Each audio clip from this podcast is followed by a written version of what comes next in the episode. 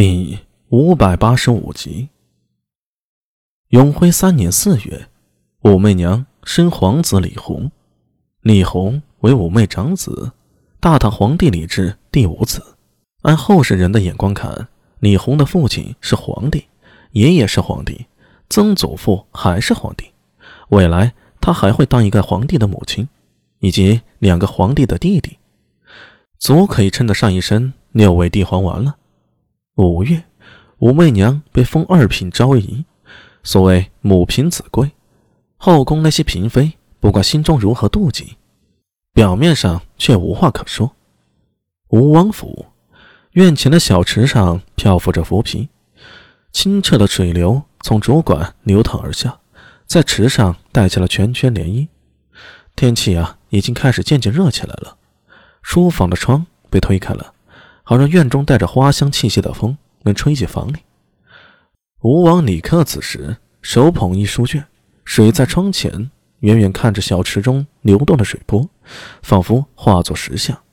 良久，听到身后有人轻声说道：“殿下。”李克没有回头，而是将手中的书抬起来说道：“这本书，据说是春秋时尼尔所写。”传下来各个版本，有叫三千言、五千言，有叫老子和道德经的。我最近在读，感觉啊颇有收获。殿下说此书好，必然是极好啊。身后女人的声音越发轻柔。说来战国时提出五德终始论的阴阳家周恒，还有方士、道家，都颇受此书影响。李克点了点头，说道：“读了此书之后啊，我现在越来越沉得住气了。你知道为什么吗？为何？因为水善利万物而不争，夫为不争，故无尤。”说完这话呀，身后的女人顿时哑口无言了。吴王李克要是不争，这局就没办法再继续了。不争不是要放弃，而是一种更高明的策略。所谓无为而无不为。从永徽元年至今，已经是第三个年头了。虽百般谋划，却无一成功。问题出在哪里啊？在下愚钝，还请吴王指点。尼克没有急着回答。而是自顾自的说下去。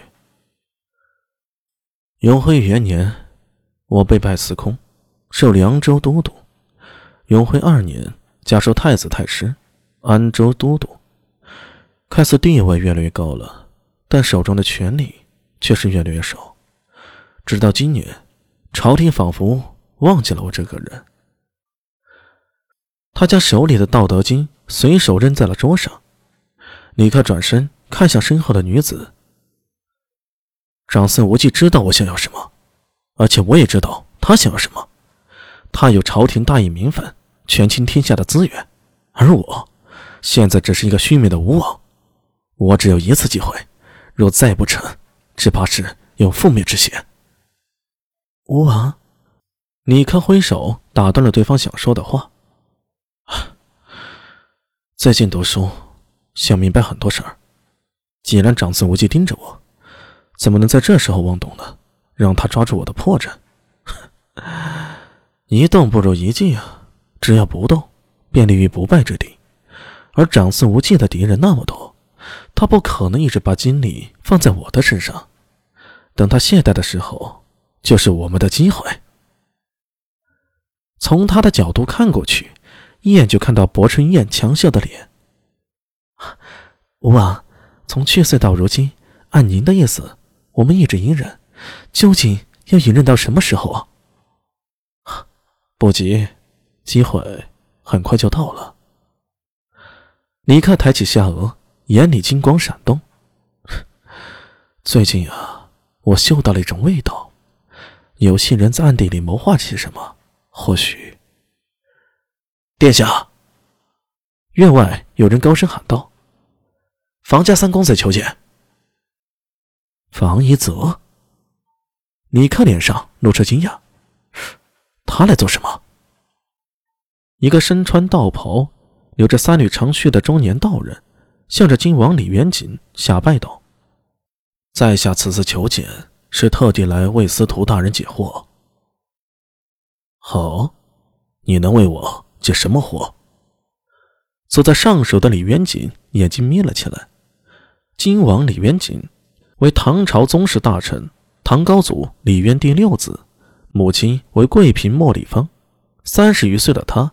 现在正处于年富力强的时候，继承了太原李氏的基因。他身材高大，脸颊瘦长，一双眼睛如刀锋般的极为神采。唐武德三年，他被封为赵王，守安州都督。